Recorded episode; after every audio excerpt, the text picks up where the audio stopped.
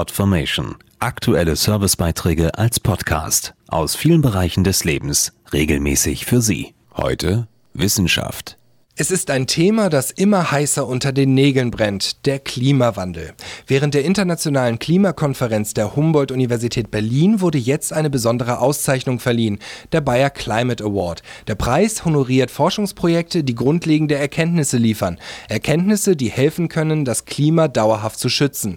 Der diesjährige Preisträger hat dafür Monate im Polareis verbracht. Professor Peter Lemke ist Polar- und Meeresforscher und gehört zu den Pionieren dieses Gebietes. Bayer Vorstandsvorsitzender Werner Wenning zu den Gründen für die Vergabe des Preises. Rund 30 Jahre bevor der Klimawandel ins Bewusstsein der Öffentlichkeit rückte, begann Professor Lemke bereits mit seinen Pionierarbeiten in der Meereisforschung. Seine Erkenntnisse bilden heute wichtige physikalische Grundelemente von Klimamodellen. Für diese Forscherleistung gebührt Professor Lemke unsere Anerkennung, die wir mit der Verleihung des Bayer Climate Award 2010 zum Ausdruck bringen. Der Award ist der erste internationale Preis, den ein Unternehmen für wegweisende Beiträge der Grundlagenforschung in den Klimawissenschaften ins Leben gerufen hat. Er ist mit 50.000 Euro dotiert. Ein unabhängiger Stiftungsrat internationaler Experten hat den Preisträger unter 16 Kandidaten ausgewählt. Erforscht habe ich, wie das Klimasystem in Polargebieten funktioniert, insbesondere über die Wechselwirkung zwischen Atmosphäre, Meereis und Ozean.